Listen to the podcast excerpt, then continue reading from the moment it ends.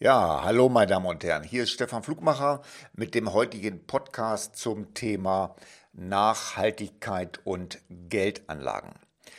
Ja, meine Damen und Herren, da gibt es immer so drei Buchstaben, die man immer wieder hört.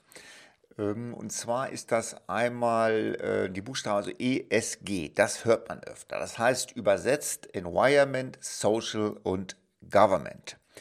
Was heißt das im Einzelnen? Das Environment ist das Thema Umwelt. Also bei dem Thema Nachhaltigkeit sollte natürlich auch an das Thema Umwelt gedacht werden. Das sind so Sachen wie Artenschutz, Klimaerwärmung. Wenn eine, eine Geldanlage etwas tut, dann sollte es eigentlich langfristig Naturkatastrophen verhindern und diese ganzen Geschichten. Das zweite, das S steht, steht für Social. Das soll oder das regelt die Zusammenarbeit einer Gesellschaft. Ich habe dir mal ein schönes Motto. Das heißt immer so schön, wer gibt, gewinnt. Und Systeme funktionieren ja eigentlich nur, wenn wir mehr hineintun, als rausgenommen wird. Das ist allerdings auch überall so. Wenn wir uns mal die Bundesrepublik Deutschland anschauen, eigentlich ein tolles Land. Das funktioniert ja nur, weil es Menschen gibt, Ehrenämter, Spenden, sonst irgendetwas, die mehr hineintun, als sie rausnehmen. Sonst funktioniert das nicht. Und das dritte ist das Government, die Unternehmensführung. Hier sollten eigentlich alle mitentscheiden, sodass es vernünftig ist und es geht immer um die Menschen und nicht um die Güter. Schlussendlich muss Sinn und Zweck eines Unternehmens immer Sinn haben, dass es dem Menschen etwas besser geht als vorher. Also, wie ist denn die Zukunft überhaupt anzusehen? Wenn ich mir das Ganze anschaue und diese ganzen ESG-Richtlinien, die speziell auf uns jetzt wieder darauf zukommen, ist das Ganze schon wieder völlig überreguliert. Man muss informieren, man muss Texte schreiben. Ab dem 10.3. gibt es dieses Transparenzgesetz, wo dann wieder informiert werden muss die Frage, die sich da, die, die sich mir manchmal stellt, äh, wie nachhaltig ist eigentlich unsere Gesetzgebung? Was macht die eigentlich zu der ganzen Geschichte? Gut, was haben wir noch zum Thema Nachhaltigkeit? Was heißt das eigentlich? Nachhaltigkeit heißt eigentlich übersetzt eine länger anhaltende Wirkung betrifft den Punkt Geldanlagen und Vermögensaufbau, den wir tätig sind. Was ist dort eine langanhaltende Wirkung? Ja, meiner Ansicht nach ist es schon da nachhaltig, wenn man ein klares Anlagekonzept hat und dem man auch treu bleiben kann, wo man auch dabei bleiben kann, was nicht ständig wieder geändert werden muss und angepasst werden muss, weil das kostet ja auch wieder Ressourcen und diese ganzen Geschichten. Gut, dann haben wir noch einen Punkt, wo wir darüber nachdenken sollen, wer profitiert eigentlich von der Nachhaltigkeit. Ja, es sind immer Gewinner, sorry, und Verlierer. Wenn zum Beispiel das Thema Nachhaltigkeit und dort geht es um die Umwelt, es wird ein Kohlekraftwerk geschlossen, ja natürlich gehen dann Arbeitsplätze verloren. Aber auch gleichzeitig Gewinner wieder, weil die Arbeitsplätze werden vielleicht frei für die nachhaltigen Energien, die wieder draußen gebaut werden. Also hier ist auch wieder Gewinner und Verlierer, aber es wird nicht sofort nur Gewinner geben. Es wird auch Verlierer geben, weil Branchen werden wegfallen und die muss man sich erstmal wieder neu organisieren. Das muss das wieder neu aufgebaut werden. Ja, dann zum Thema Nachhaltigkeit ist auch so ein bisschen was mit Verzichten hat das zu tun. Die Frage ist, auf was will der Einzelne wirklich verzichten? Schauen Sie, jeder weiß doch von uns, dass so ein Handy nicht gerade das umweltschonendste ist in der Herstellung, dass Autofahren ja auch nicht unbedingt so ganz toll ist, was da an Benzin verbrannt wird. Wintersport, wenn ich mit meinen Kollegen auf dem, in Starnberg auf dem Golfplatz spreche, ja, die Schneekanonen sind schon schlimm, aber Wintersport muss trotzdem sein. Flugreisen. Ich weiß, so ein Flugzeug ballert viel Kerosin raus, aber trotzdem wird im Flugzeug verreist oder mit einer Kreuzfahrt. Das heißt, man kann alles machen, darf aber nicht alles rigoros fordern und verlangen. Natürlich dauert das der Umbau der ganzen Geschichte, bis es Flugreisen gibt, die weniger Sprit verbrauchen. Bei den Winter, bei den Schneekanonen bin ich mir nicht ganz so sicher, weil ich laufe kein Ski, wo sich da der, der Sinn erfüllt.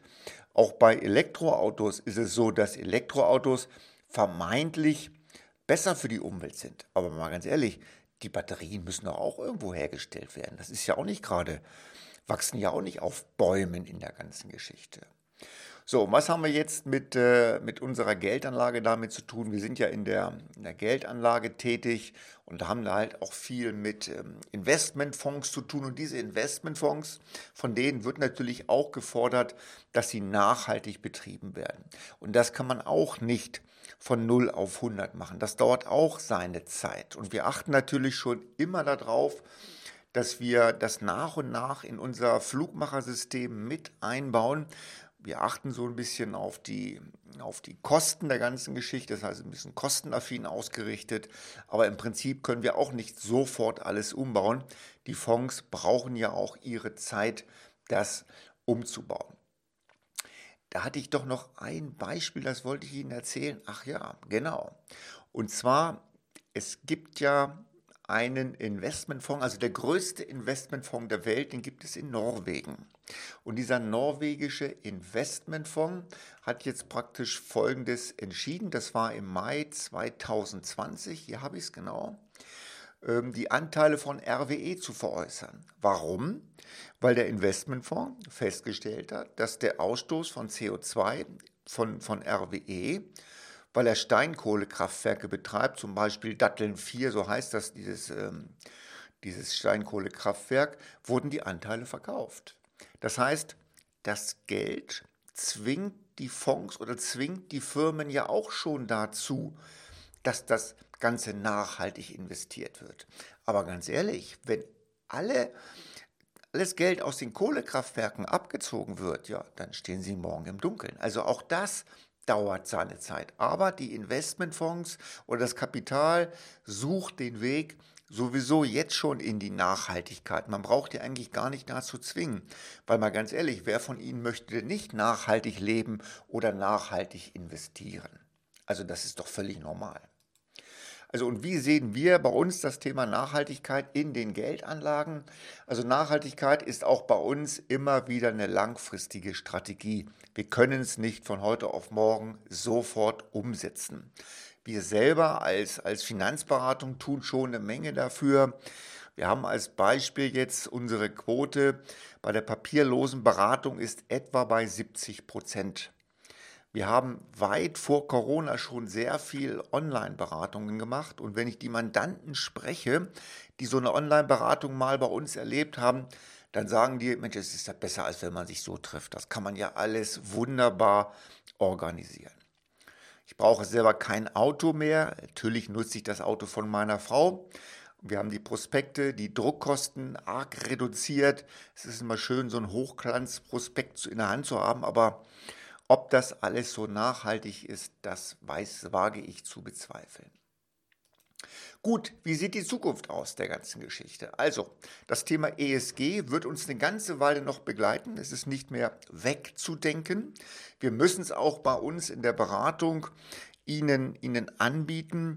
Und ganz ehrlich, ich biete es Ihnen gar nicht an, ich mache es einfach, weil wir haben vor Jahren schon Umfragen gemacht und die Mandanten haben entschieden, keiner von denen wollte jetzt wirklich nicht nachhaltig investieren. Deswegen werden die Investmentfonds, die Anlagen eh schon nach diesem Thema ausgesucht. Also ein Beispiel, eine Immobilie hat äh, immer KfW-Standard und Wärmerückgewinnung und diese ganzen Geschichten, die einfach dazu sind, dass die Umwelt, dass es da ein bisschen besser geht.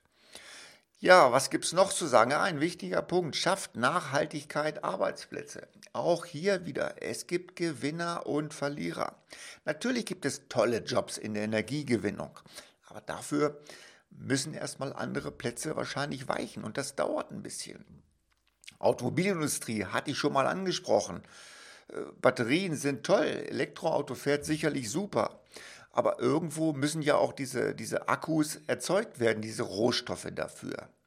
Wasserstoff wäre vielleicht besser. Also auch hier wird eine Menge, Menge passieren in den nächsten Jahren. Aber ich glaube, wenn, wenn jeder vor seiner Haustür ein bisschen guckt und vielleicht nicht unbedingt das, den Flieger von München nach, nach Frankfurt bucht oder nach Leipzig und den Zug nimmt, dann kann das schon ein bisschen was bringen. Wie sieht das Wachstum aus in der Fondsbranche, in der Fondsbranche speziell auf dem Bereich grüne Anlagen ETFs? Als Beispiel, wir machen ja ausschließlich diese ETFs, diese preiswerte, ich wollte schon sagen Energiegewinnung, die preiswerte Renditegewinnung. Da gab es 2006 zwei neue Fonds in diesem Bereich.